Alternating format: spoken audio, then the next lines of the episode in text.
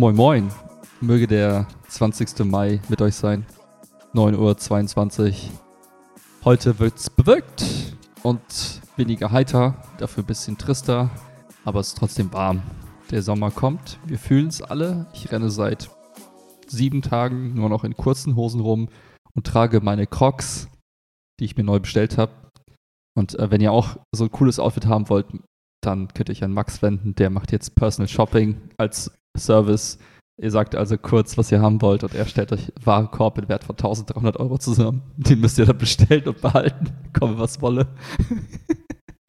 Willkommen ähm, in einer neuen Folge. Was geht? Ich möchte dazu sagen, ähm, nee, ihr dürft nicht sagen, was ihr haben wollt, sondern das mache ich. also ihr dürft einfach nur Geld ausgeben. Ja, ja, ja absolut. Und ich äh, suche coole Sachen raus. Kein Problem. Also, wenn ich was kann, dann Sachen kombinieren und so. Das, also, wenn es so was geht, was ich gut hinkriege, ist das zu stylen. Ja, das ist mein Ding. Ja, ich glaube, das passt jetzt ganz gut ähm, mit den aktuellen so Modetrends, wo es halt viel um so Color Blocking geht und äh, einfach so. Äh, wo es hässlich sein soll, meinst du? Break the Establishment. Ja? Mm. Lass dich nicht in irgendwelche äh, Körbe reinzwängen, irgendwelche Kisten, in irgendwelche Formate. Sei einfach ein freies Ich, ein freies Individuum. Ähm, ist dir das Wort Schublade nicht eingefallen oder wie kam mir zu Körben und Kisten, in die Leute reingezwängt werden? Ich finde Schubladen so deprimiert, weißt du? Körbe, Kisten ja. wenigstens noch so, so, da kannst du wenigstens noch nach oben gucken. In der Schublade ist dunkel, ja, dann äh, verkümmert man. Die Seele, ja. die Seele verkümmert in Schubladen. Deswegen habe ich gesagt, das ist einfach nicht gut. Mhm. Wir sollten unseren Sprachgebrauch anpassen. Ich lasse mich auch dahingehend nicht in irgendwelche Klischees reinzwängen oder mich einfach, weiß ich nicht, einschränken in der Hinsicht. Ja. Das ist einfach nicht mein Ding. Ich bin ein Freigeist. Ich bin ich. Bin ich. Schon ist der, der Folgentitel geboren. ähm, Schubladen verkümmern eure Seele oder so. in Schubladen ja, es war so interessant. Ich habe gestern, ähm, gestern eine kurze Runde laufen, habe einen Podcast gehört, ähm, hier von meinem Lieblingspodcast, Dude, den Lex, Lex Friedman. Der mhm. hat äh, einen ehemaligen CIA-Agent interviewt. Und ähm, da ging's, der war halt äh, undercover unterwegs weltweit und die haben halt so, der hat halt aus dem Nähkästchen erzählt, wie Undercover-Einsätze so funktionieren, was für quasi Stufen von Verschleierung und sowas gibt und wie man sich so eine Persona macht und wie man halt äh, dazu quasi steht, dass man niemand anders eigentlich ist, aber trotzdem ist man man selbst. Man darf ja seinen ursprünglichen Auftrag nicht vergessen und dieses, diesen Konflikt, den die Leute halt haben. Mhm. Und ähm, spannend fand ich äh, die Frage, wie stellt man sicher, dass man nicht ertappt wird? Und Indem man sich in Kisten versteckt? Und die Antwort war, wie, naja, wie jeder Mensch kommt halt, äh, wird halt in irgendeine Schublade gesteckt. So, du kannst das nicht verhindern. Du musst mhm. dir nur gut die Schublade vorher aussuchen und die Leute dorthin lenken. Das heißt, mhm. ne, sei lieber der Arschnachbar, der total gehasst wird von allen, aber sei dieser Arschnachbar statt der, mhm. der Geheimagent. So. Der, der, wo man den man nicht richtig greifen kann. So genau, ungefähr, genau. Ne? Also sei lieber der mit Piercing und langen Haaren und Metal-T-Shirts als der mit All Basic und man weiß nicht, was das ist jemand für. Exakt. So, das fand ich interessant, ne, dass, mm. dass du nicht den Versuch startest, quasi so ein ungreifbares, allglattes Ding zu sein. Also, du gib den Leuten einfach straight einfach eine Geschichte, die einfach zu mm. glauben ist und die denen ohne groß Nachdenken ermöglicht, dich in eine Schublade zu stecken. Und dann bist du halt da drin. Du darfst halt nur nicht in die Schublade kommen, oh, ist potenzieller Geheimagent. Deswegen hast du jetzt die Crocs bestellt, ich verstehe.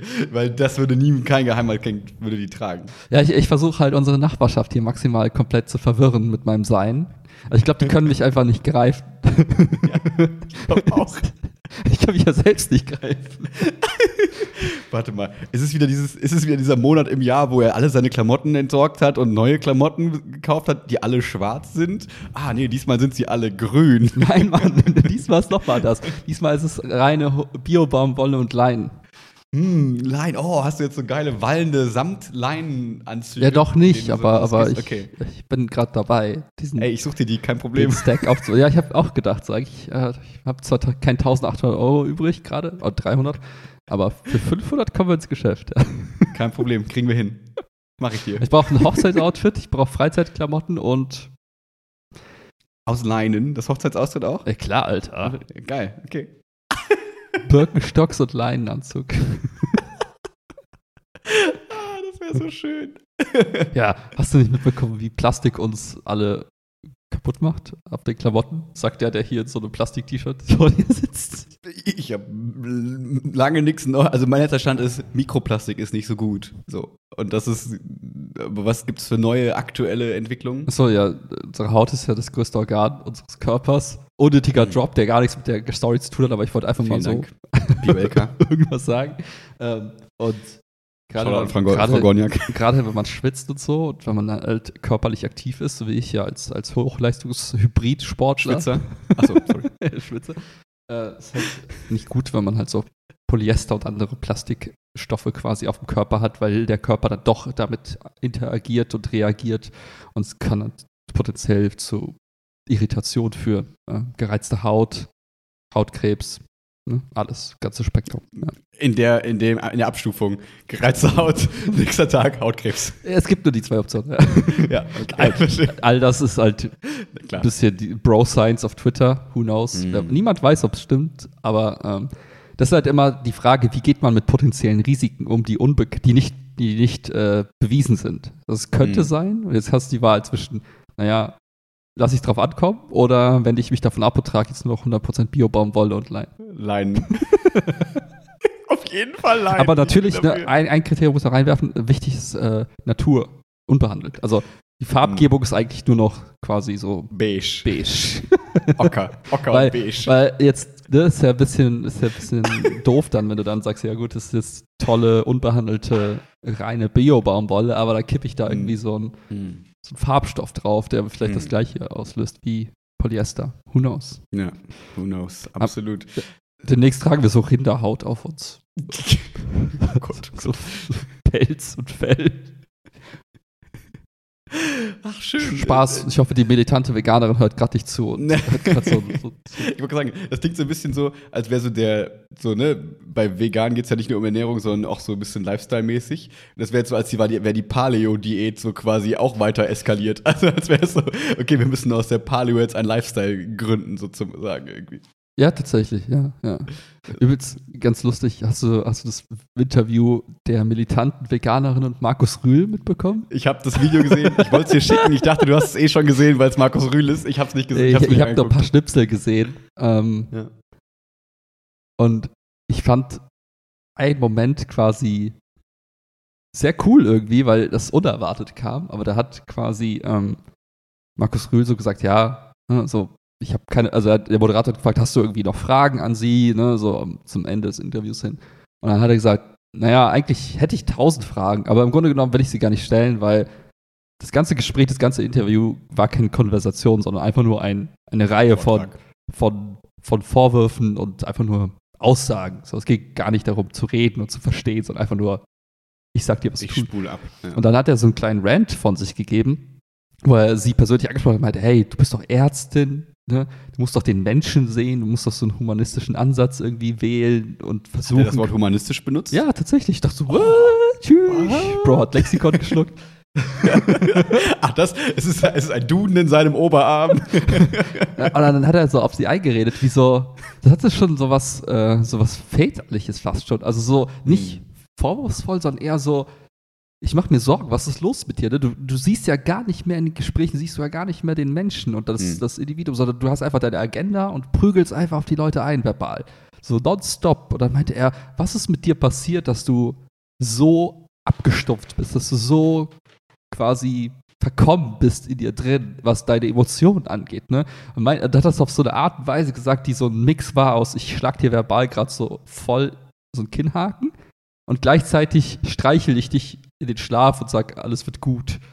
Und das war irgendwie so interessant, weil sie dann auch total perplex gerührt war in dem Moment und gar nicht wusste so, ah, wie reagiere ich jetzt darauf? Ich kann jetzt nicht meine Punchline abspulen, weil das wäre komplett absurd. Also irgendwie hat er sie da getriggert und ich bin gespannt, was jetzt daraus wird, ob sie jetzt Rebranding macht und auf einmal die verständnisvolle Veganerin wird oder ob sie jetzt quasi, ob es gar nichts passiert oder ob sie jetzt komplett all in extremistisch, radikal in your face sich anklebt also. an eine Kuh mit der Hand. Hör mir mal. Alter, ganz kurz, ganz kurz. Das, das, ich okay. nur ein Pro-Tipp. Ne? Okay, okay, Raffaela, erzähl mir mehr. Was los? Aber ohne Scheiß. Jetzt, also ist smarter Veganer würde jetzt einfach ein bisschen Kleber, also nein, nicht ein smarter Veganer, sondern jemand, der. Nein, bitte, wir kleben uns nicht an Tiere. Also im Grunde genommen, wenn du, wenn du das verhindern willst, dass die Kuh schlag auskommt, klebt dich einfach an die dran. Ich habe so äh, die, die Straßenkleber jetzt genommen und einfach weitergedacht. Also mache ich ja. gerade so Brainstorming. Oder ein Baum, kleb dich an einen Baum. Whatever not. Mhm. Just say. Klebt dich an einen Baum, Folgentitel Nummer zwei. Spaß, Spaß. Oder für die Alteration klebt dich an die Kuh.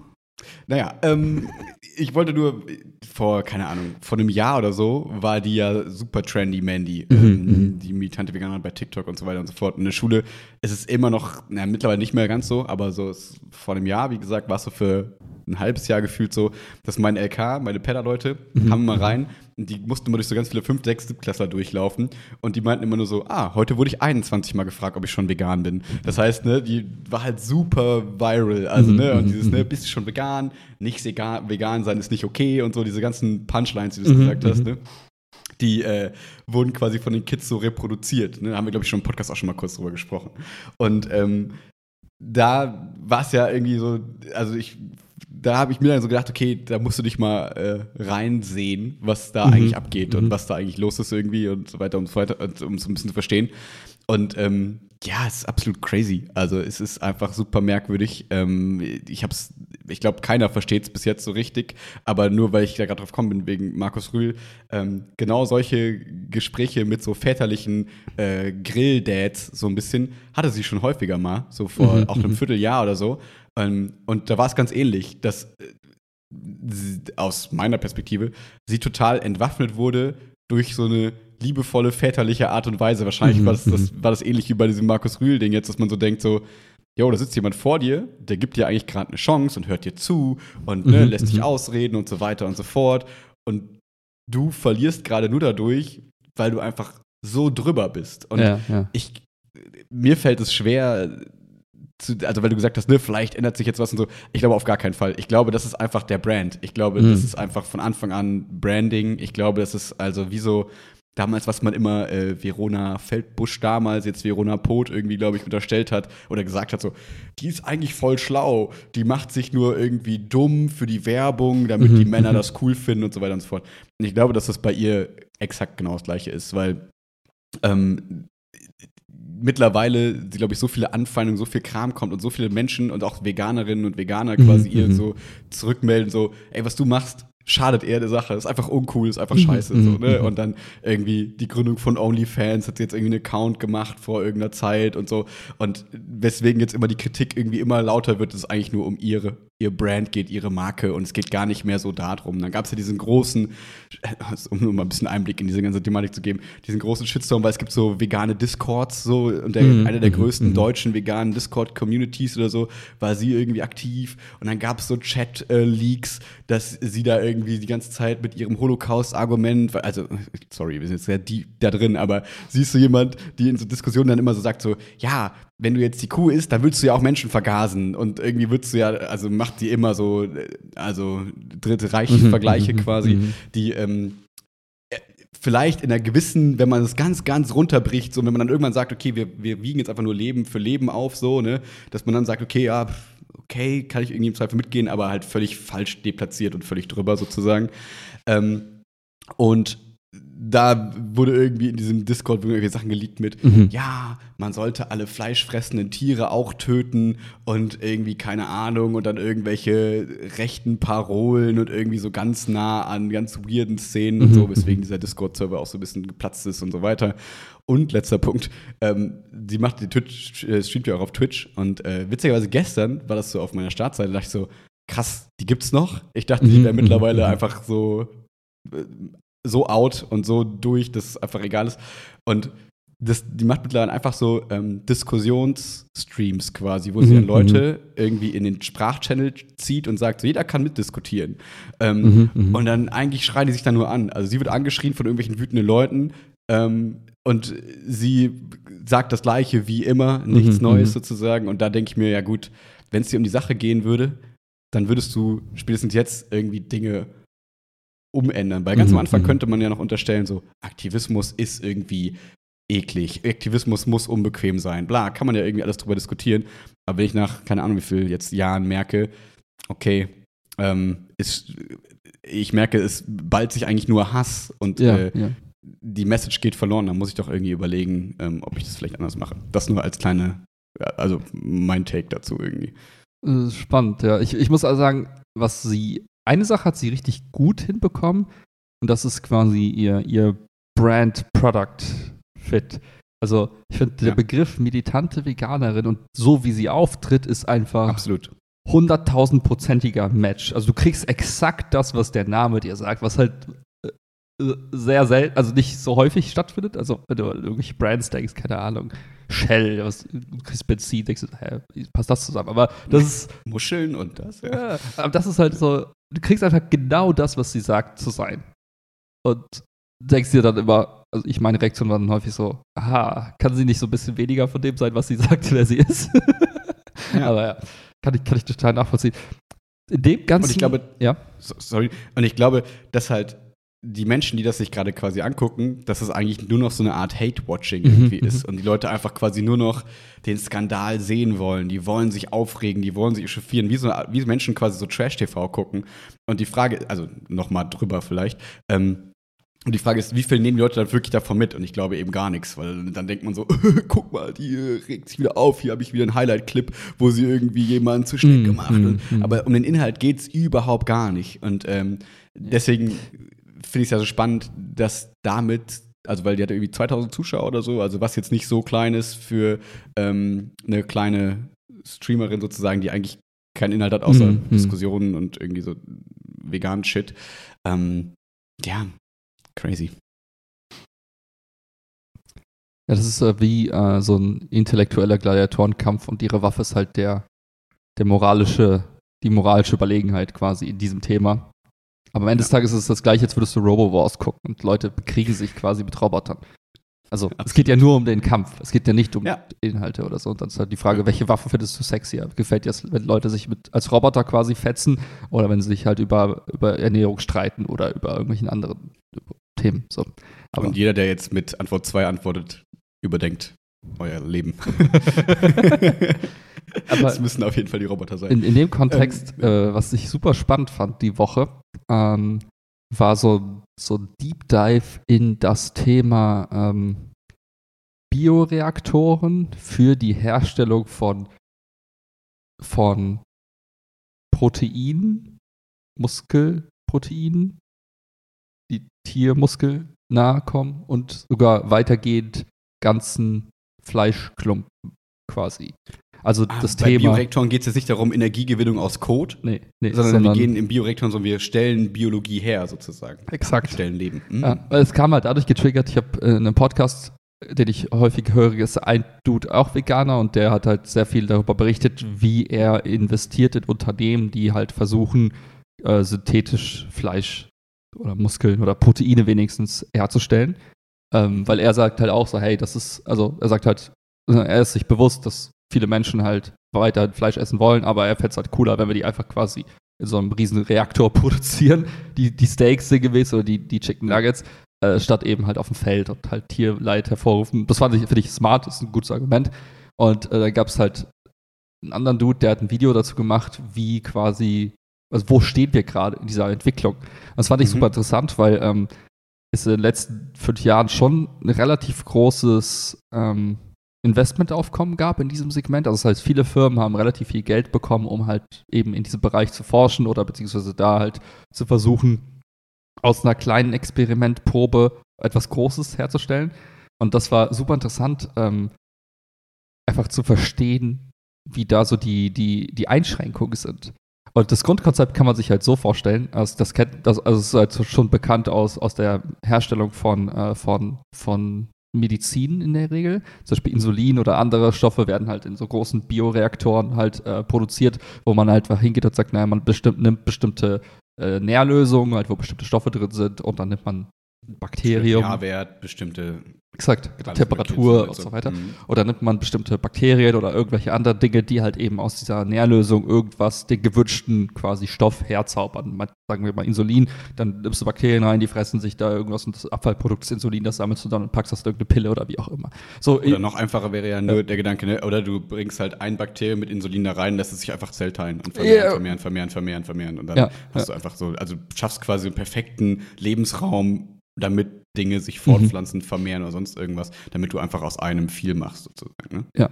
Und ähm, das ist, ähm, wie soll ich sagen, das, das Grundprinzip. Und spannend ist halt, wie jetzt quasi versucht wird, im Moment von sehr kleinen kleinen Volumina, also sagen wir, du hast so einen 2-Liter-Tank quasi und in dem versuchst du halt eben, wie du gerade beschrieben hast, durch, durch die Manipulation des Umfelds, also pH-Wert, Temperatur, Zirkulation für diese Nährle und halt verschiedenen Beigaben, halt ein bestimmtes Produkt zu produzieren, sagen wir halt irgendein Protein zu synthetisieren oder halt sich, also eine Zelle sich teilen zu lassen, halt, die halt eben eine Zelle ist, die du zu einem Fleischklumpen irgendwie formen kannst, whatever.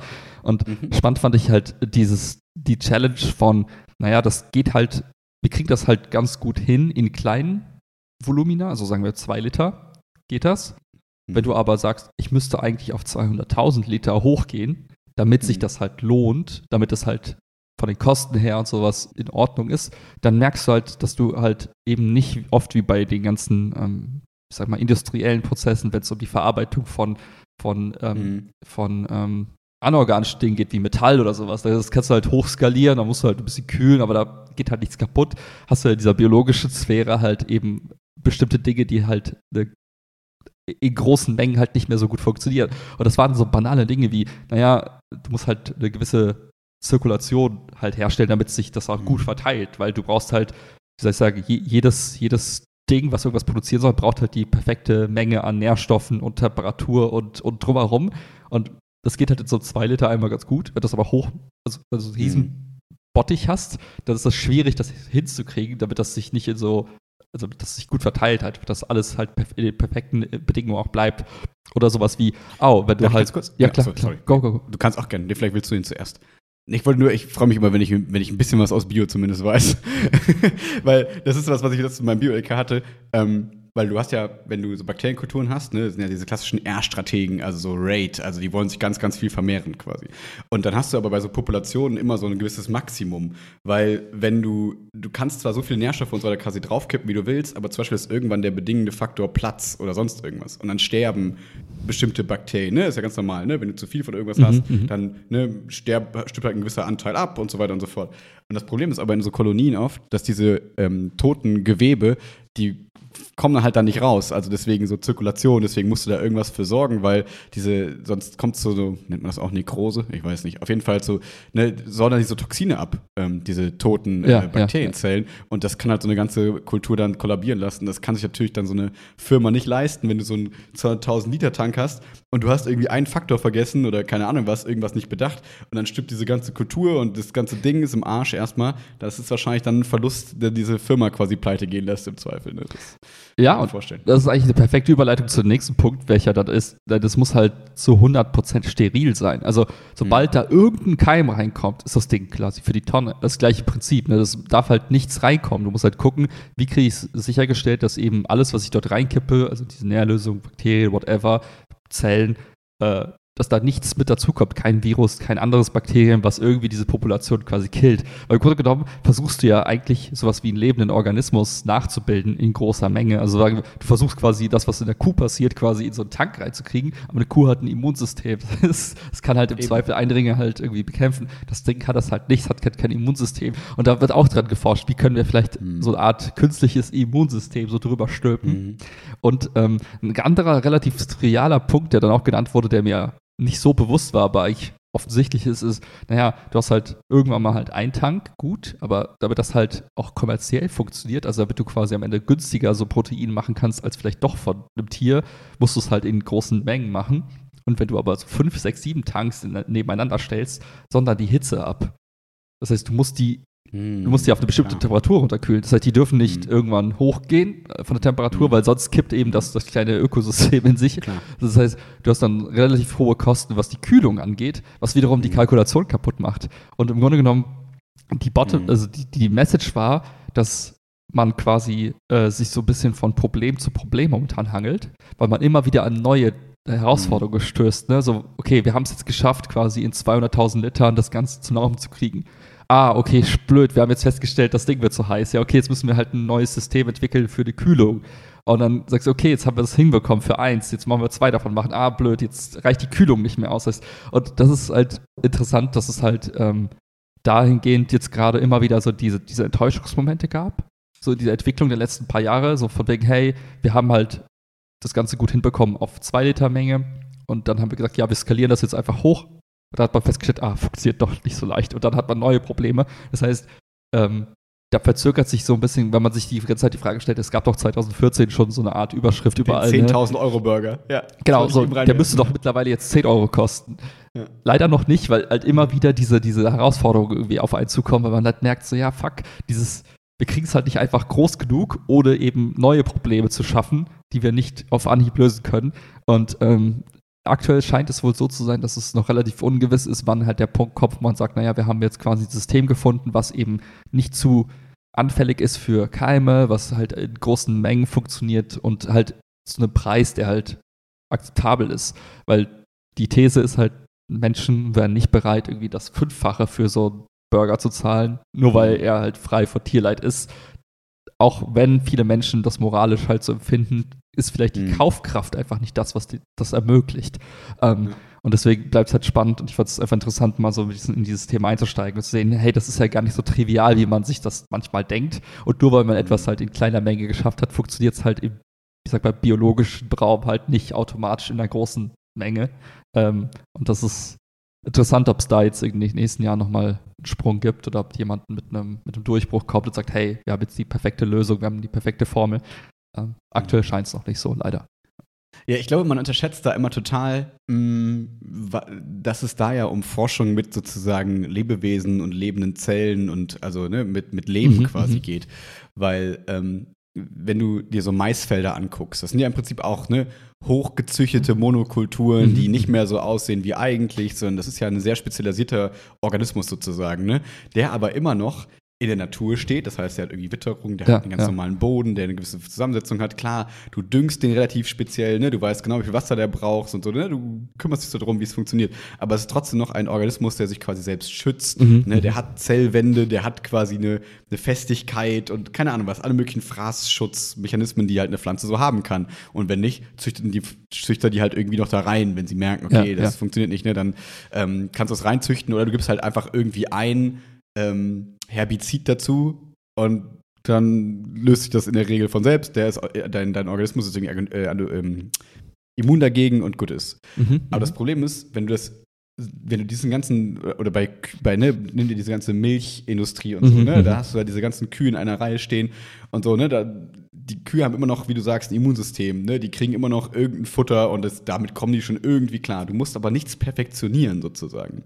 Und ähm, ich glaube, dass immer ja diese Gefahr bei so Laborsituationen ist, dass du halt immer dieses Perfekte quasi eigentlich brauchst. Ja, ja. Ne? Ob es jetzt quasi in der Biologie ist oder ob es in der Physik ist oder ob es sogar auch in der Pädagogik ist und so. Das Problem ist immer, dass du bei diesen Experimenten in, in, dieser, in, in diesen Laborsituationen ähm, immer eine absolut kontrollierte Umgebung quasi brauchst. Und das ist bei so Zellen, Bakterien ja deutlich, deutlich schwerer, als wenn du sagst, okay, ich pflanze mal einfach eine Pflanze in den Garten und guck mal, was mhm. passiert. Mhm.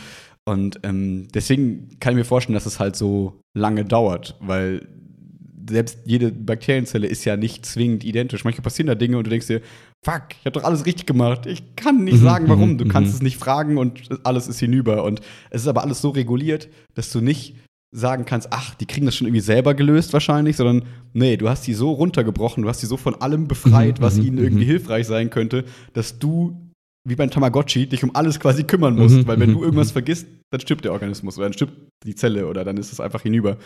Mm, deswegen bin ich gespannt, wie sich das entwickeln wird, ob das funktionieren wird und natürlich dann auch die Frage, ab wann wir dann, also ob man dann nochmal neue Debatten führt, ab wann Leben Leben ist und ob das überhaupt sinnvoll ist oder wie mm, auch immer irgendwie, mm. ne? Oder ob man sagt, brauchen wir irgendwie eigentlich sowas wie Zellen oder reicht es nicht einfach zu sagen, okay, wir schaffen es irgendwie in so einem Biomanipulator irgendwie ähm, einfach Proteinketten aneinander zu hängen und das ist wie so eine Art Proteinpulver und das mm, packen wir irgendwie irgendwo drauf und wir brauchten dafür gar nicht mehr diese super kontrollierten Situationen, nur damit Leute irgendwie Fleisch essen können.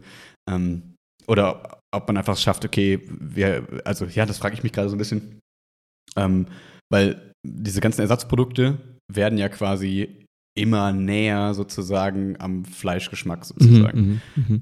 Und da frage ich mich gerade, ob da nicht im Zweifel ganz viel Geld in die Industrie fließt, die eigentlich, also weil die so komplex ist, mhm, die mhm. vielleicht cool wäre für viele Leute, aber die eigentlich so komplex ist, dass sie eigentlich nur verlieren kann, weil irgendwann Soja oder keine Ahnung was einfach günstiger ist, irgendwie durch bestimmte Präparate einfach ähnlicher schmeckt mhm. oder gleich schmeckt im Zweifel und gleiche Konsistenz hat und so weiter und so fort, dass dann auf einmal so heißt, ah fuck, wir haben das Rennen einfach verloren, weil keiner wird uns mehr kaufen, weil die Leute denken, ja, wozu brauche ich jetzt diesen crazy Shit, den ich mm, vielleicht sogar ein bisschen mm. gruselig mm. finde, als jetzt einfach irgendwie dann so ein Soja-Ding zu futtern, was einfach eins zu eins so schmeckt.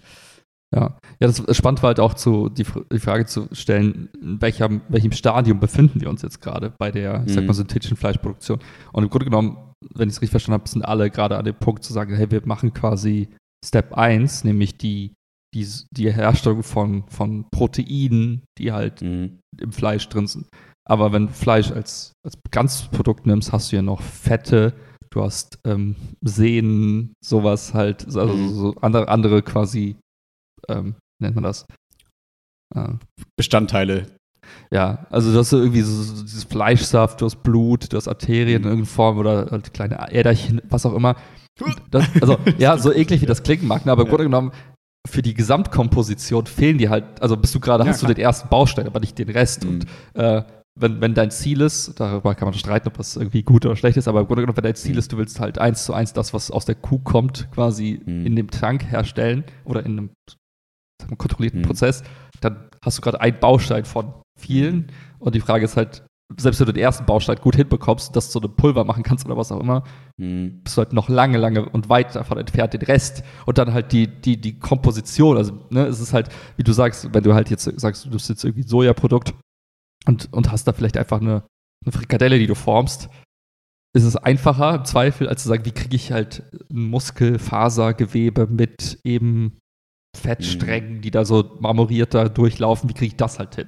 Und da, wie du sagst, entweder wettest du halt auf die pflanzliche Variante oder auf die Variante oder auf die Kuh. Aber ich glaube auch, wie du sagst, am Ende des Tages wird einer wahrscheinlich ein Produkt herstellen, was qualitativ so gut ist und so günstig, dass es die anderen irgendwie aus dem, aus dem Rennen wirft. Mhm. Aber jetzt, je mehr ich drüber nachdenke, die können doch eigentlich nur verlieren, oder? Also, wenn, wenn der einzige Use Case wirklich, sag ich mal, für die Nahrungsmittelindustrie ist, dann in meiner kleinen Welt gerade kann das nur verlieren. Wenn die natürlich jetzt sagen, okay, wir können, wir gehen in Richtung Gewebeforschung, wir wollen künstliches Gewebe herstellen, damit wir Medikamente und irgendwie Dinge an Gewebe testen können mhm. und das mhm. wollen wir realistisch simulieren und so. Okay, so in der Medizin kann ich mir den, das vorstellen, dass es sich lohnt, diese Forschung zu betreiben. Ja, ja. Aber für die Nahrungsmittelindustrie, das klingt so, so krass wasted irgendwie, wenn, wenn ich mir vorstelle, weil dann werden die Leute ja immer noch nicht zwingend zufrieden sein. Dann sagst du, hier, das ist der wie Fleisch, weil das ist aus echtem Fleischgewebe sozusagen irgendwie gezüchtet. Mm, Und dann aber, wie du sagst, dann ist die Konsistenz vielleicht doch nicht die gleiche so. Und dann ist so, ja, schade, jetzt haben wir hier ein Produkt, das eigentlich auf chemischer Basis sozusagen ja, ja. eins zu eins Fleischkonsistenz. Die Leute finden es gar nicht so geil. Fuck. Was machen wir jetzt? Weil es geht halt um Geschmack. Und das ist halt so, wo ich denke, das, also du kannst ja Menschen auch Geschmäcker antrainieren, mhm, Leute mhm. gewöhnen sich an Geschmäcker und so, ne? Siehe das Beispiel Hafermilch irgendwie jetzt, ne? Ähm, die Leute irgendwie, die, selbst die größten ähm, Vegan-Hater, die trinken oft dann irgendwie Hafermilch in ihren Kaffee, weil es irgendwie süßer und leckerer mhm, sind, sozusagen. Und deswegen stelle ich mir gerade vor, ne, scheiß auf Soja, Seitan, keine Ahnung was, wenn du jetzt anfängst, in irgendeine Richtung zu forschen und sagst, okay, wir wollen irgendwie, wenn es jetzt um den Proteingehalt geht ja, oder ja, irgendwas, ja. dann wäre es wahrscheinlich könnte ich mir vorstellen, also wahrscheinlich ist es nicht so, aber in meiner naiven Welt ist es lukrativer, jetzt zu gucken, okay, wie können wir einfach krass viel Protein ähm, und, und, und, sinnvolles und gutes Protein mhm. sozusagen mhm. herstellen und wie packen wir das in Fleisch-like Sachen rein, was die Leute einfach vom Geschmack her gut finden. Oder man entwickelt ein ganz neues Produkt, mhm. dass man sagt, hey, pass auf, du willst irgendwie die Nährstoffe von dem Fleisch haben, ähm, aber willst gar keinen, also aber du brauchst nicht zwingend die Fleischgeschmack oder sonst irgendwas. Hier ist das neue krasse mm, der Pro mm. Proteinplätzchen, so, weil Alliterationen müssen ja sein. Immer. Und äh, anstatt irgendwie das Steak nimmst du das Proteinplätzchen und dann hast du das, bist du fein, so, ne? Keine Ahnung, da ist, ist ja eine Debatte zwischen Genuss, Nährwert und keine Ahnung was. Und irgendwie kann ich mir nicht vorstellen, dass diese Industrie mh, mm, das Rennen gewinnt, weil es irgendwie um Genuss und solche Sachen geht. Kann ich mir irgendwie kaum vorstellen. Das ist super schwierig. Ich bin auch, ich wäre als Investor, weil ich auch super skeptisch, weil ich hm. zu viele Hindernisse sehe, als dass ich glauben würde, du kannst halt in einer nützlichen Zeit, also in einer, sagen wir mal, in fünf Jahren, äh, mhm. all diese Probleme lösen und halt am Ende mit einem Produkt rauskommen, was im Grunde genommen müsste es besser sein als das Steak. Das mhm. müsste, also jetzt, wenn du eine Zielgruppenanalyse machst und sagst, für wen ist das eigentlich, dann musst du sagen, gut, ich muss jetzt, ich muss eigentlich sicherstellen, dass ich etwas habe, was, wo jetzt jemand sagt, ich gehe gerne ins Steakhouse, das ist mein, mein, mein Lieblingsnahrungsmittel, wie auch immer. Nein, ich sage nein zu diesem Steak und ich sage ja zu diesem synthetischen Steak oder was auch immer, weil das einfach auf irgendeine Art und Weise besser ist, wie man ja. immer besser definiert. Und das sehe ich einfach überhaupt nicht kommen. Und das auch nicht mhm. zu einem zu einem Preis, wo man sagen würde, ja, okay, es ist auch irgendwie, wenn es irgendwie besser ist, dann kannst du da vielleicht noch mal ein bisschen mehr für zahlen, aber auch nicht exorbitant viel mehr. Weil, wie, wie, also wie krass besser muss es sein, dass du sagst, ich zahle irgendwie das Doppelte für dieses Steak. Und Steaks sind ja sowieso ja. schon teuer. Also wenn du jetzt ins Steakhouse gehst, also unter 30 Euro kommst du eigentlich nicht mehr weg. So, das heißt, du müsstest mhm. mindestens, also wärst du bereit, 60 Euro zu zahlen für ein synthetisches Steak, das müsste schon super geil sein. Also im Grunde genommen glaube ich auch nicht daran, dass das irgendwie in nützlicher Zeit funktionieren wird. Und in meinem Kopf gibt es halt so zwei Szenarien, wie sich dieses Spiel ausspielt. Entweder passiert halt, also drei Szenarien, entweder passiert halt gar nichts und die verlaufen sich halt, dann wird das einfach begraben, das Thema, und die Leute hören auf da, Geld reinzustecken und Zeit reinzustecken. Oder man hat irgendwie was, man hat irgendeinen Durchbruch erlangt, der einem irgendwas ermöglicht, was so in diese Richtung geht, die du beschrieben hast. Man hat so, irgend so ein hybrides Produkt, so man nimmt irgendwie ein bisschen, bisschen Mais, bisschen Soja, bisschen Fleischproteine, bastelt dann den neuen Beyond Meat Burger, whatever. Mhm. Ähm, oder man sagt, hey, hat nicht geklappt, aber wir können jetzt irgendein tolles äh, Arzneimittel produzieren, weiß nicht, irgendwie Insulin 5.0, das ist irgendwie krasser. Ähm, oder die andere Variante ist irgendwie so Cyberpunk-mäßig, so Hardcore-Dystopie-Zukunft. Naja, was, wenn wir unseren Planeten so verhunzen, dass es am Ende des Tages so die Art, also sagen wir mal, Aha, nichts funktioniert. Reaktornahrung braucht. Ja, genau, nichts mehr ist mm. so richtig, also sagen wir Atomkrieg ja. und äh, Eiszeit und so und das ist so die einzige Technologie. Beides zusammen. Ja, es ist, das ist ja spannend, ne? Was, äh, oft, also ja. die Szenarien zeigen ja, wenn, wenn, wenn Atomkrieg ist, dann hast du Wolke über der über Planeten und dann friert einfach alles ein. Und im Grunde genommen ja die Frage, wovon ernähren wir uns dann? Hungersnot ist der wahrscheinlich der wahrscheinlichste Tod, an dem wir sterben würden. Ähm, oder Hunger an sich oder halt äh, wie auch immer. Und das ist die mhm. Frage, können wir dann quasi über so Reaktoren uns irgendwie also am Leben behalten? Aber wäre auch die mhm. Frage, was ist Input, was ist Output, wie auch immer. Deswegen gibt es halt wenig Szenarien, Menschen. die, die irgendwie. Input. da gibt es halt wenig Szenarien, die irgendwie cool sind, wo man sagt, ja, da kommt alles zusammen und wir haben am Ende dieses überlegene Fleischprodukt, was alle geil finden. Mhm. Das sehe ich einfach nicht kommen. Also nicht mhm. in nützlicher Zukunft. Ja. Ich dachte gerade auch nur, das geht so ein bisschen in der letzte Variante, die einzige Variante, die ich mir noch vorstellen könnte, wenn man es irgendwie dann hinkriegt, dass das nicht so eine Art, also ja, doch so eine Art Perpetuum mobile wird, nach dem Motto, du hast dann irgendwie so eine Kultur, die sich von alleine vermehrt, wenn du dir einfach nur ein bisschen Billo-Nährstoffe sozusagen ja, gibst. Ja, ja. Und dadurch wird es auf einmal so krass günstig, vielleicht nicht so geil, weil das ist ein bisschen egaler. Und du kriegst auf einmal diese, sag ich mal, diese proteinreiche Ernährung, kriegst du auf einmal in die ganze Welt und kannst mhm. sagen, so hier, äh, arme Entwicklungsländer, ihr müsst da gar nicht viel Geld für zahlen. Hier habt ihr euer, euer Nahrungsproblem gelöst, weil wir so geile Bioreaktor-Nahrung irgendwie herstellen können, äh, unabhängig davon, ob das jetzt irgendwie fleischmäßig ist oder wie auch immer. Ja, ja. Aber diese Reaktorlösung sagt dem Motto, dass du sagst, okay, wir können ähm, wie so Astronautennahrung irgendwie können wir einfach krass produzieren und irgendwie schmeckt es ganz okay und irgendwie sind Nährstoffe gut und das können wir einfach super günstig in die, in die Welt pusten. Das wäre natürlich auch interessant, aber ich weiß nicht, ob das die Folge aus dieser Forschung sein kann. Und nee, es wäre eher wie so, so ein Backup-Plan, so nach dem Motto, oh, ja. wenn wir nichts mehr haben außer Erde und, und Wasser und, und halt ein paar Bakterien, da können wir halt irgendwie was draus zaubern. Ja. Wenn wir eben keine Pflanzen mehr haben oder keine Tiere, aus denen wir die Nährstoffe ziehen können, dann haben wir halt Erde oder so. Aber die Vorstellung ist halt so traurig ja. und so trist, dass einfach zu hoffen ist, dass wir gar nicht an den Punkt kommen. Vielleicht für die, für, die, für die Weltraumerkundung, dass man sagt, naja, weil mit den so Raumschiffen haben wir so Reaktoren, die produzieren halt Essen, während man so 30 Jahre auf, auf Reisen ist zum nächsten Planet oder zum nächsten Sonnensystem. I don't know. Hm. Ja, ich, ich frage mich, also wie gesagt, jetzt letzter Satz dazu, aber dass man da wirklich so viel, also wenn man aus Investorenperspektive geht, dass man wirklich denkt, das ist jetzt das geile Geschäft, weil ich glaube, dass da schon super viel Geld reinfließt. Und dass ja, da total, viele Firmen gerade ne, dran forschen. Und da denke ich mir, was übersehe ich, dass ich das für so eine absolute Schnapsidee halte, die in irgendeiner Form lukrativ werden kann. Weil, also, was soll passieren, dass es auf einmal bezahlbar, genauso gut, mhm. mindestens irgendwie auf einmal wird? Also, wie gesagt, ich, das einzige Argument, das ich verstehen könnte, ist, sie sagen, okay, wir shiften vollkommen weg von diesem Nahrungsmittelsektor und wir shiften voll in den Sektor Medizin und wir gehen hin zu Organnachbildung ja, und wir ja, können ja. auf einmal, wir brauchen Menschen nicht mehr Schweineherzen einsetzen, sondern wir können mit Zellen von den Menschen das Herz nachbilden lassen und hier, zack, dein neues Herz für dich, von dir, dein mhm. Immunsystem, kein Problem, alles cool. So, das ist eine Forschung, wo ich sagen würde, ja, schmeiß all dein Geld rein, weil das ist super krass wichtig und so. Aber nur damit Leute irgendwie Fleisch essen können, wenn sie kein Fleisch essen wollen, weiß ich nicht, ob das irgendwie ein Use Case ist. Ich glaube, was man nicht, nicht vergessen darf, sind, es wirken so Kräfte quasi auch in diesem ganzen ähm, Modell zwischen, du hast ein Unternehmen, was sagt, hey, ich kann das, du hast Investoren, die sagen, hey, ich brauche Unternehmen, die ich investieren kann und du hast halt mhm. eine Gruppe von Investoren, die die Investoren Geld gegeben haben, also quasi die eigentlichen Geldgeber. Die hängen auch so, so eine Art, die haben auch so, einen gewissen, so eine Art Zugzwang oder einfach so, so eine Art äh, mhm. Druck, der hinten da steht. Weil im Grunde genommen, wenn du jetzt hingehst und sagst, hey, ich bin jetzt irgendwie, ich habe jetzt einen, einen Fonds aufgesetzt, ja, ich bin jetzt Fondsmanager Willi. Das heißt, ich sammle Geld von vielen Leuten ein und verteile das irgendwo anders und hoffe, dass alle damit glücklich sind. Dann ähm, gibt es natürlich auch so eine Art Hype oder auch so einen, so einen moralischen Druck jetzt, dass halt viele sagen, gerade viele Menschen, die viel Geld haben, sagen, hey, ich will die Welt verbessern in irgendeiner Form. Und natürlich ist dieses Thema Nahrung äh, und die Verteilung von, von wichtigen Nahrungsmitteln wie proteinreicher Nahrung oder nährstoffreicher Nahrung natürlich ein Thema. Und gleichzeitig hast du auch dieses moralische Thema, dass wir alle sagen, hey, irgendwie wissen wir, dass es halt nicht cool ist, andere Lebewesen zu töten. Also wäre cool, wenn es dafür eine Lösung gäbe. Und da ist halt mhm. einfach sehr viel Hoffnung, sehr viel auch, hm, wie soll ich sagen, Wunsch, dass das irgendwie funktioniert. Gleichzeitig sagt man halt, okay, wir haben jetzt halt ein paar Millionen eingesammelt als Fonds. Ich habe jetzt ein paar Millionen oder vielleicht sogar eine Milliarde oder was auch immer. Und jetzt muss ich die auch irgendwie verteilen, weil im Grunde genommen habe ich den anderen ja versprochen, ich bringe dein Geld zum Arbeiten und ich tue das in die richtigen, in die richtigen Unternehmen, die halt in diese Richtung halt was tun.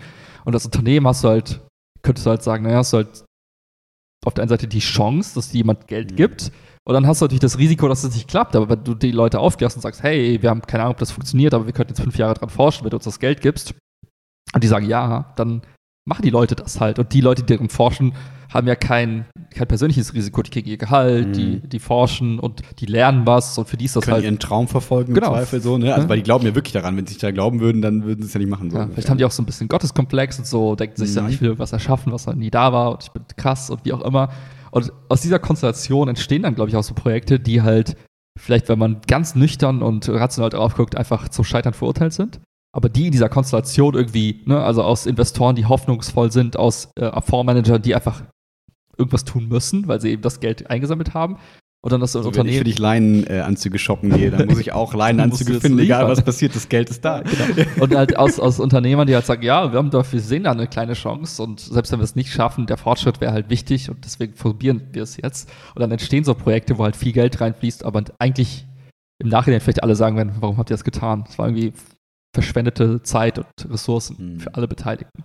Oder es gibt dann doch den einen crazy Gewinner, wo dann alle sagen, hä, wie konnte man so dumm sein, da rein nicht zu investieren? Ist doch völlig klar, dass es voll geil war. so. Ja, ja, genau. genau. Ja, wenn, wenn man es vorausberechnen würde, dann äh, könnte, dann wäre es ja alles easy, aber. Ja, ja, ja und ich meine, die, dieser Exit-Plan zu sagen, naja, vielleicht wird daraus halt ein Medikament, das kann halt auch einfach viele Menschen halt sehr reich machen.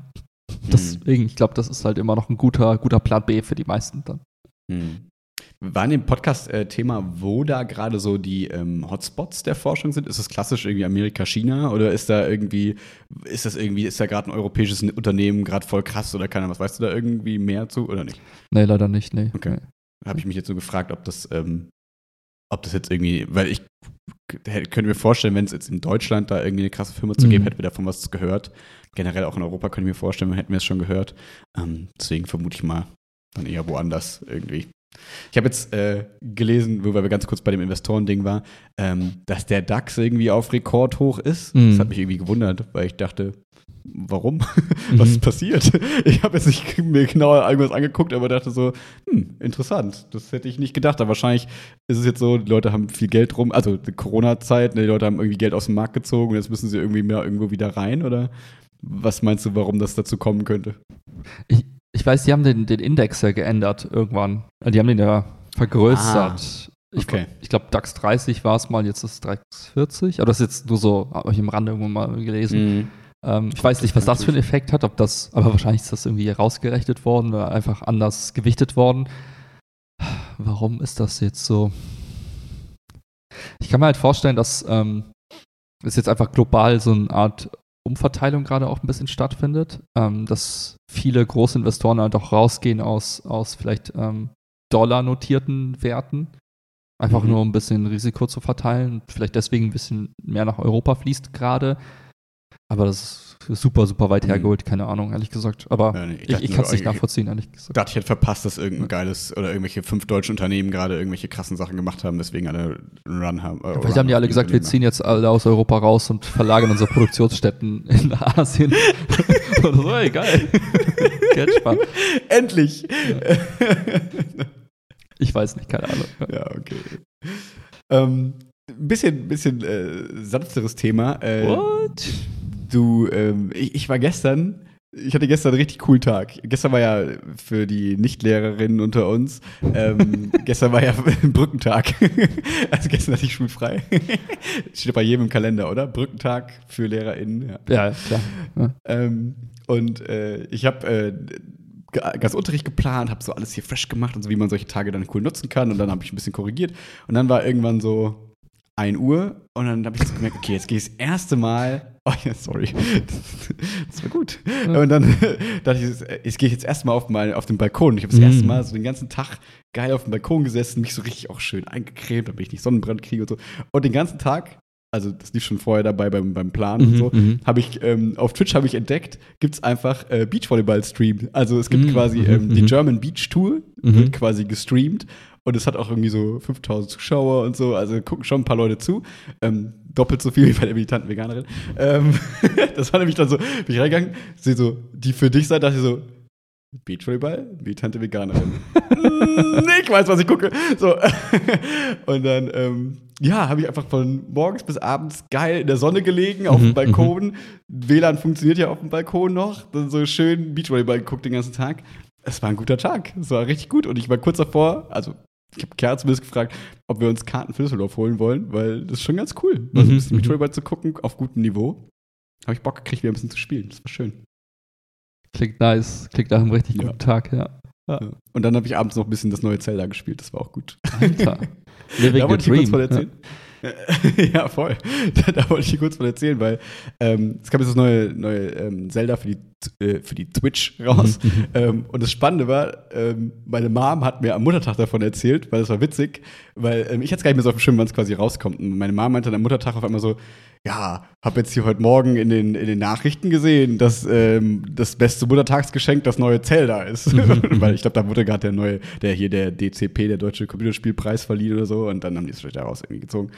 Und ähm, dann, dann habe ich gedacht, ach ja, mhm, interessant, mhm, weil das erste war eigentlich ziemlich cool, das jetzt rauskam für die Switch. Und äh, das Interessante daran ist eigentlich, ähm, dass sie einfach so ein bisschen diesen Minecraft-Gedanken genommen haben, um es jetzt mal ganz einfach zu erklären, und noch weiter groß spinnen. Also es werden Leute, die wahrscheinlich Minecraft mit Mods spielen und so weiter und so fort, denken, nein, das ist nicht in groß, sondern in sehr klein, weil die Leute da die verrücktesten Sachen mittlerweile mhm, machen. Mhm, Aber ähm, du hast halt irgendwie so ein, du bist halt ne, Link in der großen, breiten Welt, ein bisschen wie auf dem, äh, kannst dir vorstellen, wie damals auf dem äh, Nintendo 64 und so, ne? Du hast halt irgendwie die Open World und läufst da durch die Gegend. Mhm, mhm, und ähm, du hast aber so ein Modul, mit dem du Sachen kombinieren kannst. Das heißt, du kannst im Prinzip ganz viele Gegenstände, die du in der Welt quasi siehst, einfach aneinander kleben und verbinden mhm, und so. Und so kannst du dir quasi Schiffe bauen, Autos bauen, weil du quasi denen auch Energie geben kannst. Dann kannst du mit so einem Auto durch die Gegend fahren, im Prinzip, was du selber aus vier Brettern und drei Reifen aha, gebaut hast. Aha, aha. Dann kannst du da noch äh, Luftball, äh, hier Heißluftballons dran machen, dann kann das Ding auch fliegen, dann kannst du schweben durch die Gegend und so. Das heißt, das äh, Coole an diesem Spiel ist eigentlich, wo ich merke, da bin ich schon ein bisschen zu alt für tatsächlich. Ich glaube, wenn ich kleiner wäre, wäre es richtig geil dass du halt unendlich Stunden da reinpacken mhm, äh, mhm. kannst und die größten, krassesten Maschinen bauen kannst, mit denen du durch diese Welt fährst und quasi alles erledigen kannst, was irgendwie mhm, mhm gemacht mhm. werden muss, weil du musst da manchmal dir was bauen, um irgendwo dran zu kommen und so. Wenn du dann aber die richtige Maschine gebaut hast, so, dann ist das alles kein Problem. Ich merke, ich habe nicht die Geduld dafür, um ja, coole ja, Sachen ja. zu bauen. Aber äh, ich glaube, dass es für so, für so jugendliche Kinder gerade mega cool ist, äh, dieses Spiel, könnte ich mir vorstellen. Weil du eben diese, diesen, diese Kreativität da irgendwie ausleben kannst, mhm. was ja mhm. selten ist für so äh, AAA-Spiele sozusagen, ne? in GTA zum Beispiel, da ist alles, da ist zwar auch eine Open World, mhm. aber da ist mhm. sehr klar, was du kannst und mhm. was du nicht kannst, obwohl du da auch viele Möglichkeiten hast, aber du kannst jetzt nicht irgendwie dir was Weirdes bauen, weil zum Beispiel du kannst da auch Sachen synthetisieren, mhm, sozusagen in Zelda. Da kannst du an deine Waffe irgendwelche Dinge dran packen. Zum Beispiel so eine Feuerfrucht. Da macht die halt Feuerschaden. Du kannst aber an deine, an deine Lanze noch eine zweite Lanze dran packen. Dann ist die einfach doppelt so lang. Und so, du kannst halt an diese Lanzen quasi alles Mögliche dran packen. Ja, kannst du ja. irgendwie an so eine Keule einen Stein packen, das ist eine Axt und so weiter und so fort. Und ähm, das ist irgendwie, das ist schön zu sehen, mich dabei zu sehen, wie ich 20 Jahre jünger wäre und da wahrscheinlich die beste Zeit meines Lebens drin hätte. So denke ich mir, hm, interessant zu sehen. Ich gehe mal der Story nach. ich, ich, will hier mal möglichst schnell wieder zu Punkt A, B. Ich habe doch keine mhm. Zeit. Hier müssen To-Dos abgearbeitet werden. Was ist hier los?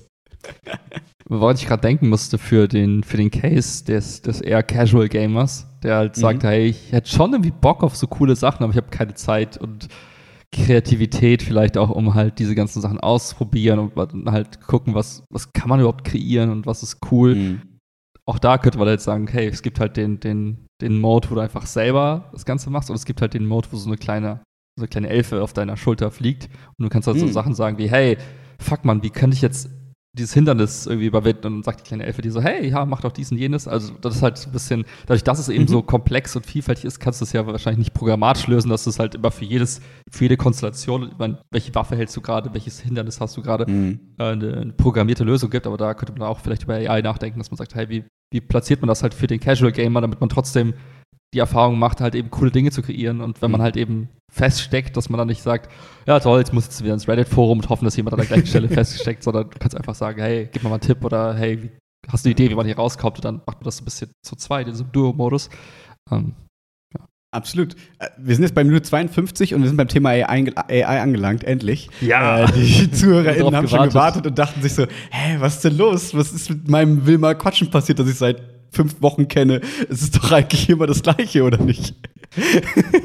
Aber das ist eine ja schöne Überleitung, ähm, weil äh, du hast es schon mit den Roboterkämpfen angedeutet und jetzt mit der AI, weil wir können ja kurz bei dieser Computerspieleblase mhm. so ein bisschen bleiben, weil ähm, ich mir die Frage wirklich gestellt habe, ähm, wenn wir jetzt sagen, okay, ne, wir haben diese, wir haben eine AI, die irgendwie ganz sinnvoll ist. Die, also jetzt, wir reden jetzt gar nicht von der Utopia AI, die irgendwie alles kann, sondern einfach gute Dialoge schreiben mhm, und mhm. gut interagieren, so mit dem, was ich äh, antworte.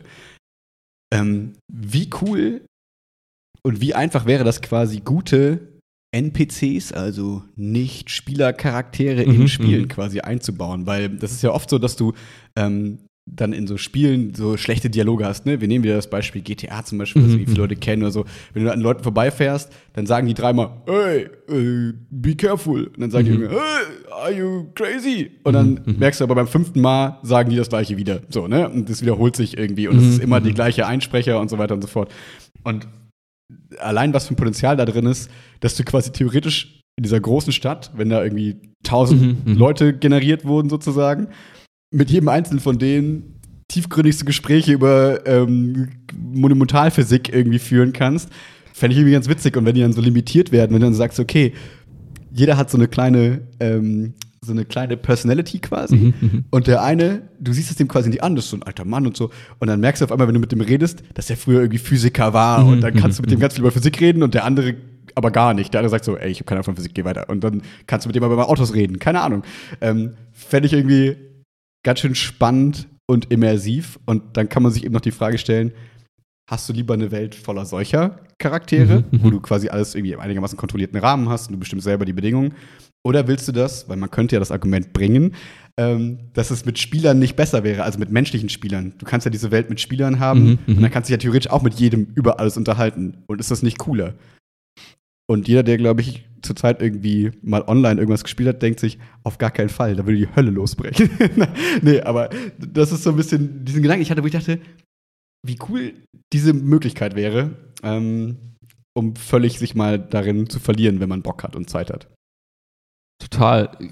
Ich finde, das hängt jetzt auch nochmal stark davon ab, wie du das Spiel designst. Ob du sagst, die, die NPCs sind wirklich nur NPCs, sind einfach nur da, um halt einfach mal so ein sag mal, um die Dialog-Experience zu verbessern und einfach nur um das Ganze ein bisschen was soll ich sagen? Lebendiger. lebendiger zu gestalten oder spannender zu gestalten? Oder sind die Teil von der Story und können auch irgendwie aktiv in der Welt irgendwie manipulieren und Dinge tun und eingreifen. Und das wäre nämlich dummer spannender, ja. Ja, und ich glaube, da, ich glaube, ich, irgendwie klingt es für mich danach, als würden da jetzt in den nächsten Jahren so ganz viele Varianten entstehen von, hey, wir haben einfach mal GTA genommen und das einfach mal, anstatt echte Spieler zu nehmen, haben wir einfach mal quasi AI-Bots genommen, die das durchspielen lassen, geguckt, wo, mhm. worin das endet. Oder für Minecraft könntest du auch sagen, hey, was passiert mhm. eigentlich, wenn wir einfach irgendwelche random Bots da reinsetzen und gucken, womit, was bauen die denn? Wo, worin endet nicht, das? Ne? Genau. Ähm, ich muss daran denken, es gab ein Spiel, das, das war so ein kleines 3D ähm, wo es darum ging, dass sich zu fangen spielst. Also du hast halt immer so ein paar Charaktere gehabt und einer musste die anderen halt fangen und dann ging es darum, wie schnell und, und, überhaupt. Und das hat man auch quasi bis, bis ins Extrem getrieben und dann gemerkt, oh, die haben irgendwann mal total die, die Bugs und Glitches ausgenutzt. Also Sachen, die mhm, eigentlich mhm. nicht, also nach, nach vielen Stunden Iteration haben die halt Sachen gelernt, quasi, die, die man selber als Entwickler gar nicht kannte.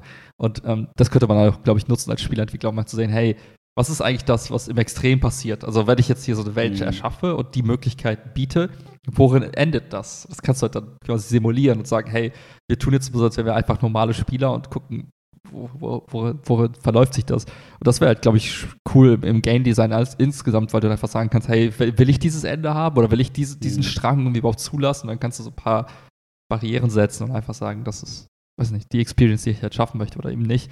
Und ich kann mir das vorstellen. Passiert ja ganz, nur ganz kurz, ja. bei dem Punkt, das passiert ja jetzt gerade häufig dann durch Speedrunner zum Beispiel. Mhm. Ne? Also mhm. Leute, die halt ein Spiel besonders schnell durchspielen wollen und dann einfach alles erkunden und gucken, okay, kann ich durch diese Wand, wenn ich achtmal rückwärts drücke, siebenmal vorwärts und einmal springe, ja, kann ich diese Wand durchglitschen und so. Und das kann natürlich so eine AI viel schneller alles irgendwie testen. Die probiert es mhm. dann einmal, mhm. also die probiert ja jede Wand einmal durch und dann merkt sie, ah, jede Wand dreimal durch und dann mit dem springen und so. Und so kannst du natürlich dann so Bugs finden, die du nicht haben willst.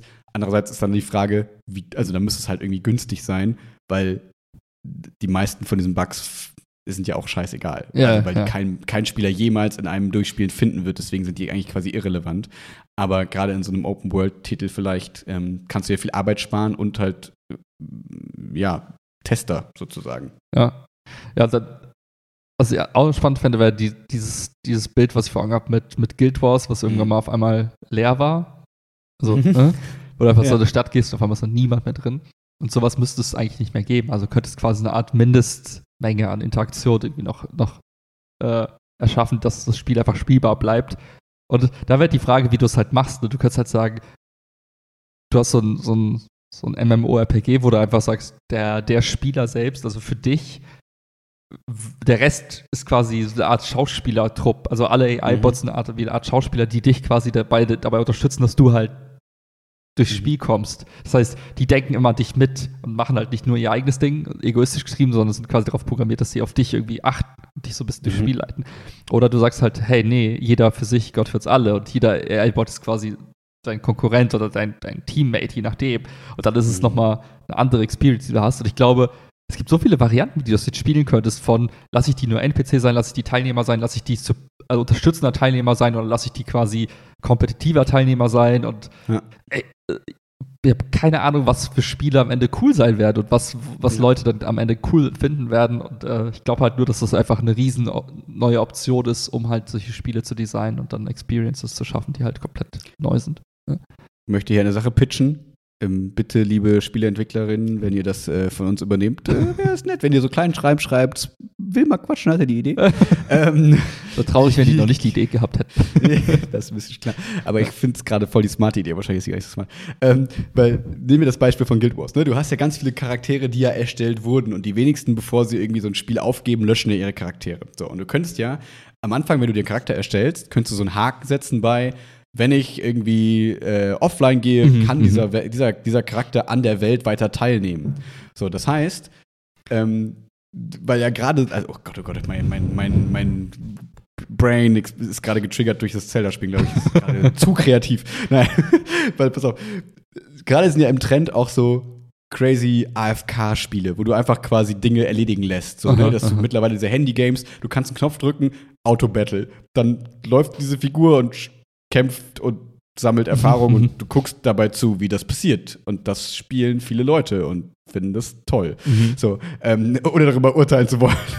Aber das gibt es. So, und du könntest ja quasi das, dieses Prinzip, dass es ja nicht so schwer ist, quasi so einen Charakter bestimmte Quests, bestimmte Pfade quasi gehen zu lassen, ähm, kannst du ja gut simulieren. So. Ja, und ja. vor allem, wenn der menschliche Spieler das ja vorher schon mal gemacht hat im Zweifel. Das heißt, dieser Charakter könnte quasi lernen, sich so zu verhalten wie der Spieler, der ihn spielt. Ne? Mhm, dann hast du den mhm, einen, mhm. der die ganze Zeit nur PvP macht. So, dann ist der halt in der PvP, wenn du dann dich ausloggst, geht der in diese PvP-Arena und wartet auf Leute, die ihn quasi battlen wollen. Mhm. Der andere geht gern Holz hacken. Dann, wenn du dich auch, wenn du offline gehst, dann geht er für dich Holz hacken und wenn du wieder aufwachst und wenn du dich wieder einloggst, hat der vielleicht irgendwie 40 Holz gehackt. Und ja, denkst dir so, cool, der hat das quasi für mich gemacht, als ich offline war. Weil mein Charakter hat weiß, was ich cool finde und das macht der aufgrund meines Verhaltens, wenn ich nicht da bin, weiter.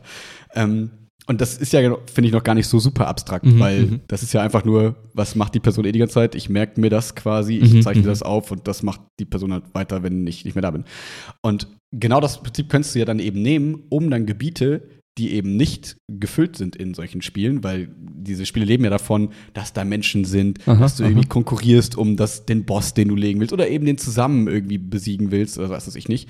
Ähm, und wenn das nicht mehr gegeben ist, wie bei Guild Wars zum Beispiel, ne, und die Leute wollen das irgendwann nicht mehr, dann stirbt das Spiel ja, sehr schnell. Ja, ja. Weil dann lockst du dich ein, hast vielleicht voll Bock und merkst, ah, ich finde keine Gruppe, ja, kein Bock mhm, mehr, ich bin mhm. raus. Aber das könntest du ja damit quasi auffangen und du könntest damit, das ist vielleicht ein bisschen wie so eine Subvention, du könntest quasi so Spiele künstlich am Leben erhalten, ja, ja. sozusagen, dadurch. Aber die Frage ist, wäre das quasi ein Problem und könntest mhm. du das nicht eh schon die ganze Zeit durch das, was ich gerade erzählt habe, so ein bisschen die ganze Zeit reinsprinkeln, dass du eh eigentlich immer ein bisschen Action hast. Das könntest ja, du limitieren. Ja. Du kannst ja sagen, maximal 100 Leute im Gebiet, damit es eben auch nicht zu voll wird und so.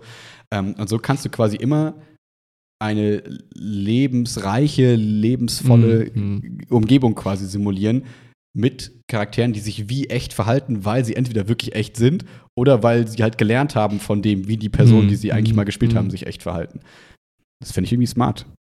Ich glaube, was halt ähm, spannend ist zu bedenken wäre, was, also kannst du das quasi, wenn du, wenn du, sagen wir, du bist Spieleentwickler, du hast so Guild Wars Server laufen, der mhm. halt ausgelegt ist für 20 Millionen Leute, wie auch immer.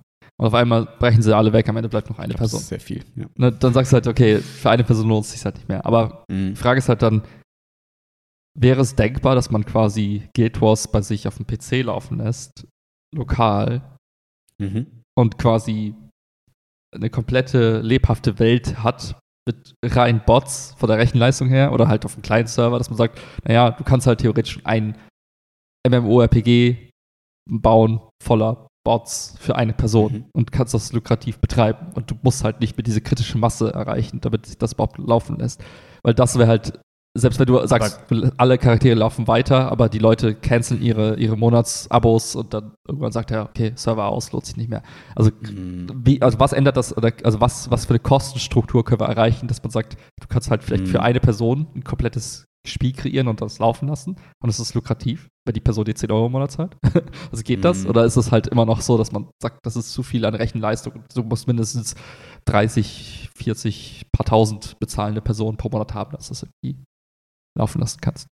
Mhm. Weil ich musste gerade hier so an, an Dark Souls und Final Fantasy mhm. und solche mhm. Sachen denken, weil das ist ja im Prinzip, das sind ja eigentlich so Singleplayer-Rollenspiele sozusagen. Ne? Und jetzt bei Dark Souls hast du natürlich auch Optionen, irgendwie andere ja, Leute einzuladen. Ja. Da ist zum Beispiel so, da siehst du in der Welt manchmal so einen Geist, wie der quasi gestorben ist. Da siehst mhm. du, ach guck mal, da ist jemand schon mal so gestorben irgendwie. Das heißt, das geht ja schon so ein bisschen in die Richtung. Du hast eigentlich ein Singleplayer-Spiel, das dafür eigentlich ausgelegt ist sozusagen mhm. in einer gewissen Form, aber hast den Eindruck, das spielen gerade ganz viele mit dir und so weiter und mhm, so fort. Mhm. Und ob diese Geister jetzt in echt passiert sind oder ob das mhm. Bots sind, die missioniert werden, weiß ich ja gar nicht. Und vielleicht verarschen die mich auch nur, ne? Und keine Ahnung so, ne?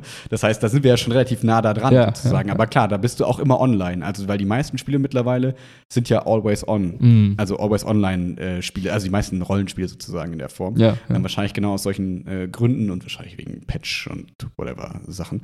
Ähm, Deswegen könnte ich mir vorstellen, dass das gar nicht so super hart schwer ist, weil so ein Final Fantasy mm, oder keine mm. Ahnung, was jetzt so ein Zelda, da hast du ja schon ganz viel, das quasi um dich rum passiert und das ist ja Singleplayer. Mm, ähm, deswegen, keine Ahnung, wie viel, wie, also ich kann, also natürlich hat mein Kopf keine, keine Kapazität dafür zu sagen, ah, Wenn jetzt aber diese 20 Leute, die ich um mich herum sehe, AI-generated sind, braucht das 20 Prozent mehr ja, Rechenleistung. Ja, Keine Ahnung, I don't know. The Switch kann es bestimmt nicht, das kann ich sagen. ja, ja das, ähm, bin ich mal gespannt. Aber wie gesagt, es geht ja auch in die Richtung, wie teuer halt Serverkosten überhaupt noch sein äh, dann sind oder wie äh, Rechen, also und was halt auch quasi immer generiert wird, ne? Weil mhm. du hast ja mhm. ganz oft dann bei so Spielen, gibt es ja verschiedene ähm, Varianten, wie Welt generiert wird in der Regel ist es ja so ein bisschen so, es wird das generiert, was du quasi ja, siehst. Ja, ja. Dass wenn du hinter dir was ist, das ist quasi, existiert dann auch nicht mehr, im Zweifel um Rechenleistung zu mhm, sparen. Manche Spiele trauen sich das auch dann eben eine Umgebung quasi um dich rum zu generieren, damit halt nicht alles verschwindet, wo du jetzt quasi nicht mehr hinguckst und so. Ne? Und mhm. da, deswegen, keine Ahnung, was da Unreal Engine 4, 5, 7 und so weiter dann irgendwie alle ähm, gemeinsam damit irgendwie hinkriegen. Ich habe jetzt letzter vielleicht Punkt zu heute noch bei, bei Reddit gelesen, dass jetzt äh, unsere Podcasts gehört wurden. Äh, vor drei Wochen Gut. haben wir ja gesagt, äh, wann endlich hier äh, Siri und äh, ChatGPT funktionieren ja, sollen. Ja. Und äh, sie suchen, glaube ich, gerade irgendwie KI-Talent, irgendwas. Und gerade wird irgendwie gesagt, ja, jetzt wollen sie da irgendwie in die Richtung gehen. Und man denkt so, wenn ihr jetzt in diese Richtung gehen wollt, dann seid ihr spät dran. Ja, ich glaube, dann wird es ein bisschen eng. Ja. ja, ist echt ein bisschen, wie soll ich sagen, ein bisschen äh, fast schon lachhaft irgendwie, wenn man so drauf, drauf guckt und sich denkt, naja, ihr hattet Siri 2010 oder auch immer. Habe ich heute nochmal gelesen, ja. Ähm, und seitdem ist einfach gefühlt kaum was passiert, nichts passiert. Das ist schon irgendwie der Reddit-Thread war sich einig, ist sogar schlechter geworden, oh. weil es irgendwie durch HomePod und so weiter und so fort, dass es wohl früher so ging, dass man mehrere Timer stellen kann. Mhm. Mittlerweile kann man mhm. nur noch einen Timer stellen und solche Sachen. Dass es irgendwie sogar eher schwächer geworden ist quasi. Ja. Das ähm, fand ich irgendwie auch bezeichnend. Aber es soll irgendwann, glaube ich, eine, eine App kommen von hier GPT für, für iOS. Seit ein paar Tagen, aber nicht in Deutschland noch. Äh, genau, also genau, ich meine, in Deutschland mhm. soll sie irgendwann bald kommen. Wo ich denke, das könnte auch wieder vielleicht noch mal ein bisschen interessanter werden, weil ich glaube, Leute, also gerade die Jugend, viel eben App-basiert arbeitet und eben nicht dann in Safari geht, mhm. dann mhm. irgendwie die ChatGPT-Seite aufsucht und so weiter und so fort. Und wir haben letztes Mal schon ja über Replika und so gesprochen, dass wenn du dann Zweifel, keine Ahnung, sitzt nachts um zwei Uhr in der Bushaltestelle und wartest auf deinen Bus ja, ja. und was macht man da, wenn du, keine Ahnung, Spotify, hast du alles durchgehört, ähm, dann äh, schreibt man ja im Zweifel manchmal noch mit Freunden und sagt so, hey, was mhm, geht ab und so mhm. weiter und so fort, dass dann Leute quasi da eine schnelle Beschäftigung haben, wenn sie Langeweile haben, spielen mit, mit Tic-Tac-Toe oder keine Ahnung was. Könnte, ähm, bin ich mal gespannt, ob das nochmal Zahlen in irgendwelche Richtungen boosten wird. Ja, ja, bestimmt. Ich meine, allein, dass, dass du so ein Widget hast auf dem Homescreen, wo du vielleicht kurz drauf tippst und dann kannst du halt schnell mal eine Anfrage senden. Das macht es halt nochmal irgendwie praktischer, als jedes Mal Seite zu öffnen, sich einzuloggen und so den ganzen Kram. Ja. Vielleicht ja sogar sprachbasiert, vielleicht sogar spracherkennend dann. Und dann ist es ja quasi schon eigentlich wie Siri. Das so, wär. ob du jetzt halt dann Hey Siri sagst oder ob du äh, ähm, oder ob du äh, dann einfach kurz einmal da draufklickst. Ja, ja, that's true. Bin gespannt. Die nächste, nächste Präsentation kommt ja irgendwann im Sommer. Da bin ich mal gespannt. Da müssen die eigentlich abliefern. Der Druck ist sehr, sehr hoch. Sehr, sehr hoch. Mhm. Ja. Sehr, sehr hoch. Gibt bei dir irgendwas über Pfingsten? Was ist Pfingsten? Nein, äh, nee, nee nicht, nichts Konkretes geplant. Nee. Vielleicht macht er irgendwie Mini-Urlaub oder so mal. Mm -mm. Okay. Ja, bei mir ist auch nur Corrigaten, deswegen. Also, ich habe bis noch, bis nach Pfingsten habe ich noch seriös Schule. Danach habe ich keine seriöse Schule mehr. Danach ist wirklich äh, so krass witzig, weil ganz viel, ähm, also was halt kommt, so Zeugniskonferenzen mhm, mhm. und so, so Zusatzshit kommt ganz viel. Aber was den reinen Unterricht angeht, ist so witzig, weil irgendwie alle im Praktikum sind, äh, weil Projektwoche ist ja, und so weiter ja. und so fort. Das ist, äh, wird eine wenig unterrichtsvorbereitungsreiche Zeit, mhm, mhm, aber dafür halt viele random Termine. Und ich weiß gar nicht, was ich lieber mag. Ich glaube, ich mag lieber eigentlich den kontrollierten, vorbereiteten Unterricht, weil mhm, irgendwie alles dann mhm. so klar ist, anstatt dieses, ah ja, jetzt muss ich mal für zwei Stunden in die Schule, ah, jetzt muss ich irgendwie mhm. von zwei bis acht in die Schule oder so. Ähm, ja, ich weiß, das sind immer noch alles Lehrerproblemchen, aber Was machst du denn Projekt? Oder? Äh, nee, nee, es ist, also es ist die Projektwoche der, der Gesamtschule. Ah, und da okay. ist es so, dass die äh, haben das Thema Feel Good und ähm, da haben wir uns jetzt, also da Leute, die keine Klassenleitung haben, teilen sich quasi anderen Klassen zu und unterstützen mhm. die. Und ich bin jetzt in einer alten sechsten Klasse, die, die ich früher als Fünfer hatte, da bin ich jetzt in der sechsten Klasse ein bisschen dabei und ähm, supporte ein bisschen die Klassenlehrer dabei, mit denen coole Sachen zu machen wahrscheinlich, da ich so ein bisschen Sportkram machen kann, werde ich wahrscheinlich mit denen ein bisschen die sportlichen, schönen Sachen machen, weil das Thema viel gut gibt halt viel her. Das stimmt, das ja. Viel und gar nichts. Also, das ist so ein bisschen das, das äh, Ding. Aber wir äh, werden uns schon irgendwie gut fühlen, das kriegen wir hin. Ich bin gespannt, was du erzählst, was da so die, die Themen am Ende oder die Projekte waren oder wie das lief. Bin ich auch gespannt. Viel gut, wie du sagst. Ja. ja. Also, das ist so ein bisschen eine andere Projektwoche als die vom HBG, ne? Da ist ja das so, da werden Projekte angeboten, wie die, als unser grandioses Projekt da angeboten wurde und äh, belegt wurde und dann wird es am Ende vorgestellt. Die haben äh, an der Gesamtschule jeden, jede, jedes Jahr eine Projektwoche vor den Ferien ja, ja. und immer einem gewissen Motto. Und bei denen ist aber so, die bleiben alle in ihren Klassen, mhm, mhm. bleiben in ihrer, ihrer, ihrer Stufe sozusagen und machen dann eine Woche lang was zu einem bestimmten Thema. Mhm, und da mhm. kannst du dich halt völlig als Klassenlehrer kreativ austoben. Wo ich mir denke, krass, sechs, sechs Tage oder so eine Woche lang zu füllen mhm. zu einem sehr offenen Oberthema wird spannend. Also das, das, zum Glück muss ich das nicht, weil ich halt da Support bin quasi. Aber wenn ich mir jetzt, ne, wenn ich dir jetzt die Aufgabe gebe, entertain mal ähm, von Montag bis Freitag 30 Sechsklässler von ersten bis sechsten Stunde zum Thema Feelgood. Ich habe einfach sechs Stunden Dauermeditation jeden Tag gemacht. Jeden Tag, ja, das ist gut. so eine Woche lang einfach mal jeden Tag so vier, fünf Stunden am Stück einfach schweigen, meditieren mhm. und dann am Ende sind alle super. Nach viel. drei Minuten essen die ersten sechs Klässler sich gegenseitig auf. was? ja, das ja, ist schon deswegen, krass. Ich bin, bin, gespannt, was ich da so sehen werde, was ich da für coole Ideen sehen werde. Ich vermute mal, einen Tag wird irgendein Ausschlag sein, Aus, äh, Ausschlag, Ausflug sein. Ähm, gucken, nette kleine Projektchen. Hm. Aber weißt du, mein Gedanke nur ist, so, dann machst du so die ersten vier Stunden, am ersten, in der ersten, für den ersten Tag, so die ersten vier Stunden kriegst du irgendwie geil kreativ cool, sagst so, okay, mhm, mhm, was bedeutet denn Wohlfühlen? Was macht ihr, um euch wohlzufühlen? Kannst viel coole Sachen machen und so, auch was kleines basteln oder keine Ahnung was.